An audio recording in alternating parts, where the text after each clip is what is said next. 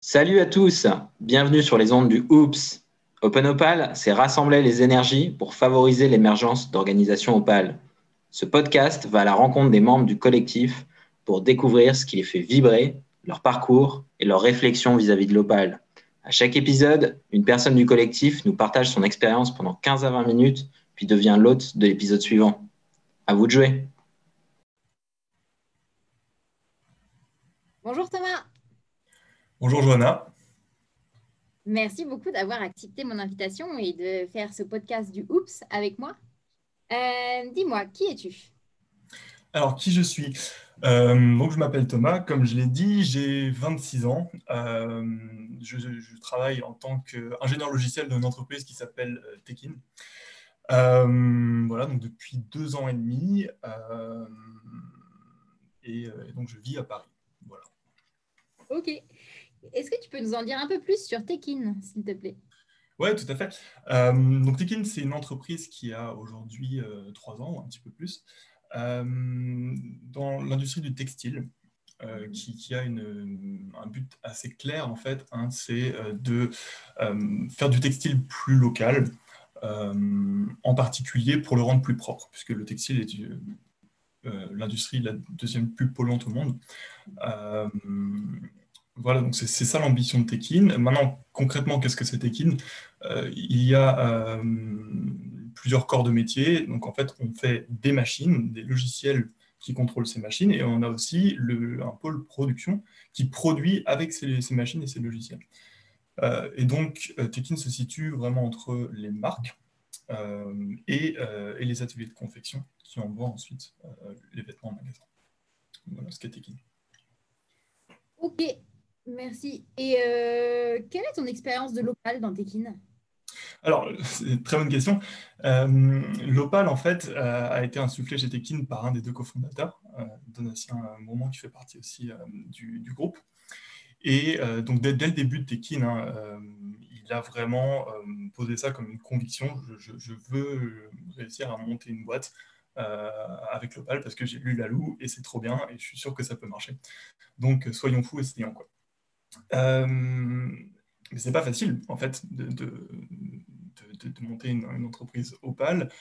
Euh, alors en théorie, moi j'ai lu aussi La Loup et c'est vrai que c'est génial, euh, mais dès qu'on essaie de l'appliquer dans la réalité, on se rend compte qu'on a toujours fonctionné, en tout cas moi jusqu'à aujourd'hui j'avais toujours fonctionné pratiquement, ou en tout cas fonctionné dans des institutions qui étaient hiérarchiques. Et donc,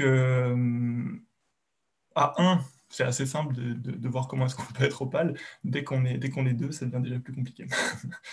et donc, euh, c'est là que moi, je me, suis intéressé au groupe. Finalement, j'ai rencontré Nina un midi, on a déjeuné ensemble grâce à la donation. Et euh, elle m'a invité à rejoindre le groupe. Euh, et depuis, on peut me trouver dans les, dans les poux toutes les deux semaines ou tous les mois.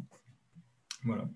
Parfait, tu réponds à ma deuxième question qui était qu'est-ce qui t'a poussé à rejoindre euh, le groupe Open Opal Et est-ce que tu as des, du coup des leçons à partager puisque tu as déjà une, petite expérience d'Opal, donc euh, des expériences que, sur lesquelles tu te dis bah, maintenant hein, j'ai appris de ça et puis euh, je pourrais le transmettre à quelqu'un d'autre? Oui, complètement. je dirais que ce que j'ai appris le plus finalement, c'est qu'il ne faut pas confondre euh, l'humanité, le fait d'être, de respecter les personnes qui travaillent avec nous, les personnes qui sont en face, les personnes avec lesquelles on interagit, euh, et, euh, et, le, le, le, et le consensus en fait. C'est-à-dire qu'on on peut très bien ne pas être en accord avec la personne en face. Mm-hmm. On peut très bien ne pas tenir compte de son avis parce qu'on après l'avoir écouté parce qu'on considère qu'on est, par exemple, expert sur, un sujet et pas elle, euh, on n'a pas, et on ne doit pas, en fait, je dirais même dans la, majorité des cas, euh, parce que, sous prétexte que la personne en face n'est pas d'accord, euh, essayer de trouver un consensus. Bien souvent, le consensus, en fait, c'est la, moins bonne des issues. Et, et, ça peut, in fine, créer plus de tension que si on avait tranché après avoir eu une discussion. Et donc, c'est une notion que je trouve, au début, quand on s'intéresse à l'opale, qui n'est pas forcément évidente, ou en tout cas que moi, naturellement, je n'arrivais pas à mettre en pratique. Euh, et ça devient de plus, en plus évident quand j'entends, les autres parler de l'opale. Euh, l'opale, c'est aussi une manière d'être, euh, plus efficace, en fait, parce qu'il y a plus de complexité, d'intelligence. et ce n'est pas des, des, réunions à non plus finir sans jamais prendre de décision. Et je pense que beaucoup, je pense que beaucoup de monde, je pense que beaucoup de monde au début a un petit peu de mal avec ces notions-là et est-ce que tu peux m'en dire un peu plus sur euh, comment est-ce qu'on prend des décisions en opale sans passer par le consensus? Parce que euh, moi, dans mon expérience, donc je travaillais sur euh, prise de décision au niveau territorial et le consensus était souvent un objectif. Il faut mettre tous les les d'accord. Et évidemment, très souvent, c'est impossible. Du coup, comment est-ce qu'on peut faire de l'opale sans, sans passer par le consensus? Alors moi, dans, mon expérience, hein, dans mon expérience, euh, l'Opal en fait n'est pas, euh, en tout cas ne doit pas être euh, une organisation à plat, mais plutôt, je dirais, un écosystème de hiérarchie naturelle, pas de hiérarchie nommée. Tu, tu, es, tu es à tel poste hiérarchique parce que parce que c'est ton poste, on a décidé ainsi quand on a signé ton contrat, mais simplement parce que tu as euh, tu as euh, un leadership naturel sur certains sujets parce que tu les connais mieux ou une expertise technique. Et en fait, euh, et, en fait quand, un sujet, quand un sujet vient, il, peut être très important de, d'en parler avec un certain nombre de personnes. mais, mais dans, cet ensemble de personnes, certaines sont plus, leur, poids va peser plus, euh, et on peut souvent avoir des, gens qui ne sont pas d'accord. Euh, et je, dirais que souvent, en fait, ce qui compte finalement, c'est d'en avoir parlé et c'est pas de faire plaisir à tout le monde, en fait. Euh, voilà. Je ne sais pas si je réponds exactement à la question. Si, si je devais reformuler un peu ce que tu as dit, c'est que ce que j'en comprends, en tout cas, c'est il ne faut pas confondre Opal et euh, consensus parce que euh, en fait l'Opal c'est aussi une question de responsabilité. Euh, qui est-ce qui prend les décisions Être clair là-dessus? Et que quand on prend des décisions, c'est pas parce qu'on est en Opal qu'on veut faire plaisir à tout le monde. C'est ce que j'en retiens. Oui, c'est ça, parce que comment dire, derrière, derrière l'organisation, il y a aussi, il y a aussi comment dire, une, vision, un objectif. L'organisation, elle est amenée à, elle a une raison d'être qui peut évoluer, bien sûr. Hein, elle évolue euh, en fonction des humains qui la constituent. Euh, mais voilà, à trop tergiverser, on peut, euh, on peut finalement juste créer plus de tension et, ne pas, et ne pas faire avancer les choses. Mm. J'en parle beaucoup parce que c'est vrai qu'il y a beaucoup de vécu sur ce point-là. C'est vrai que c'était un de nos, euh, un des, je dirais, des plus gros problèmes finalement au début de l'Opal chez Tekin. On s'améliore clairement sans ce point-là, mais euh, il y a eu beaucoup de vécu là-dessus. D'accord, merci pour, pour ce partage. Euh, est-ce qu'il y a un rêve d'enfant que tu as abandonné? Est-ce qu'il y a un rêve d'enfant que j'ai abandonné? Je vais prendre quelques secondes pour réfléchir. Ouais, j'ai un peu sauté du, du coq à l'âne. non, non, non, c'est pas grave, pas de souci. Oui, euh, effectivement, il y, y, a un rêve d'enfant auquel je peux penser que j'ai, euh, si on peut dire, abandonné, parce qu'en fait, euh, il me reste encore beaucoup d'années à vivre et je ne sais pas ce, ce, que, ce que demain m'apportera. Mais quand j'étais adolescent, en tout cas, je voulais être, je voulais être astrophysicien. Euh, et je trouvais ça, euh, j'étais passionné en fait. J'achetais tous les mois le ciel et l'espace et j'étais passionné parce que euh, juste le fait d'imaginer qu'il y ait y un univers qui soit si grand et que et, que et qu'on n'en connaisse pas grand chose en fait. C'était un peu ce goût de l'exploration et quelque part ça me plaisait beaucoup d'être d'apprendre sur un monde qui soit, euh, qui, soit un petit peu aussi un refuge. Il faut dire, quand, quand, on est adolescent, pour moi, ça me faisait pas mal de bien. Et puis, euh, mais carrément, mais alors du coup, pas, pas du tout, euh, terre à terre, quoi. Vraiment pas. Et, et je dirais qu'après, avec mes études, voilà, j'ai juste, juste un peu fermé la porte à, ce genre de choses et je me suis, et je me suis concentré sur mes études et j'en suis arrivé à la vie active.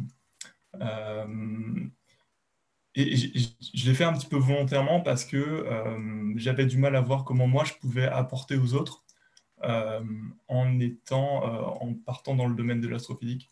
Je pense que c'est vraiment, c'est vraiment euh,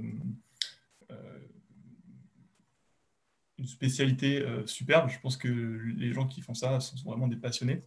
Mais moi, moi à titre personnel, ça m'aurait dérangé parce que j'aurais, je pense qu'il m'aurait manqué un, cette notion de je ne je, je, fais pas quelque chose euh, pour les autres. En tout cas, moi, je ne le, je le, le, trouvais pas. Ouais. D'accord. Tu continues quand même de l'explorer d'une façon ou d'une autre ou euh, tu l'as mis de côté? En fait, mon avis, mon avis a pas mal changé euh, justement là-dessus. Donc, ce que je viens de dire, là, c'était il y a 10 ans. Je ne voyais pas comment est-ce que, que l'astrophysique pouvait, pouvait apporter aux autres. Euh, mais après, euh, j'ai commencé, à, commencé à, entendre parler de SpaceX. Euh, je me dis, tiens, on est déjà là. et puis là, récemment, récemment du coup, j'ai commencé à, à, m'intéresser à, la, science-fiction. je suis en train de lire en ce moment un bouquin, là, Red Mars, qui parle justement de la, terraformation de, Mars. Et je me rends compte qu'en fait, euh, ça me fait encore pas mal kiffer, ouais.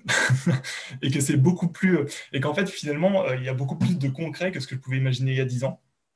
et à l'époque, j'étais complètement un noob de la technologie. En fait, je ne savais, pas, je savais pas du tout.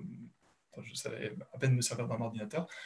Maintenant que je développe depuis 3 ans et que je commence à voir ce qu'on peut faire avec, et que je vois qu'il y a des gens qui ont des projets super ambitieux à côté, comme comme d'aller visiter d'autres planètes, je me dis, mais en fait, c'est vachement d'actualité et on peut éventuellement trouver une, une, raison à faire ce genre de choses. C'est assez, assez, passionnant. Génial.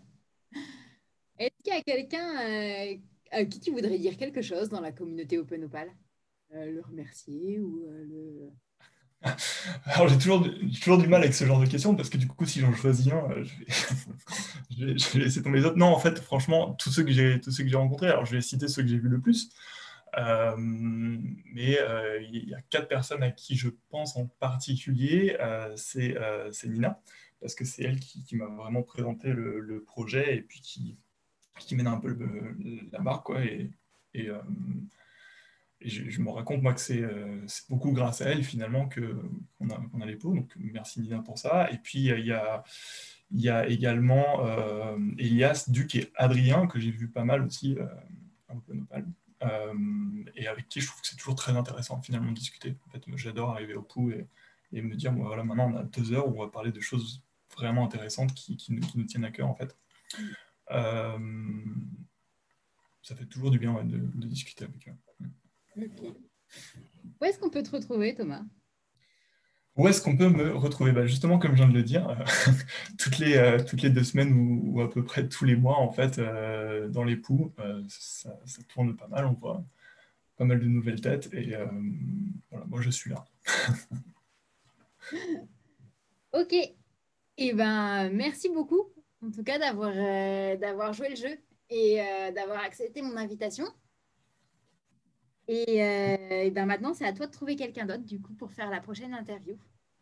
Ok, ça marche. Je relèverai le défi euh, sans problème, avec plaisir. Hein. Merci à toi, euh, merci à toi pour ton temps. et puis à très bientôt. À bientôt. Merci d'avoir écouté cet épisode du Oops. Si ça t'a plu, n'hésite pas à le partager aux autres membres du collectif. Si tu veux en savoir plus, ça se passe sur openopal.fr et à bientôt pour le prochain épisode où on espère t'entendre.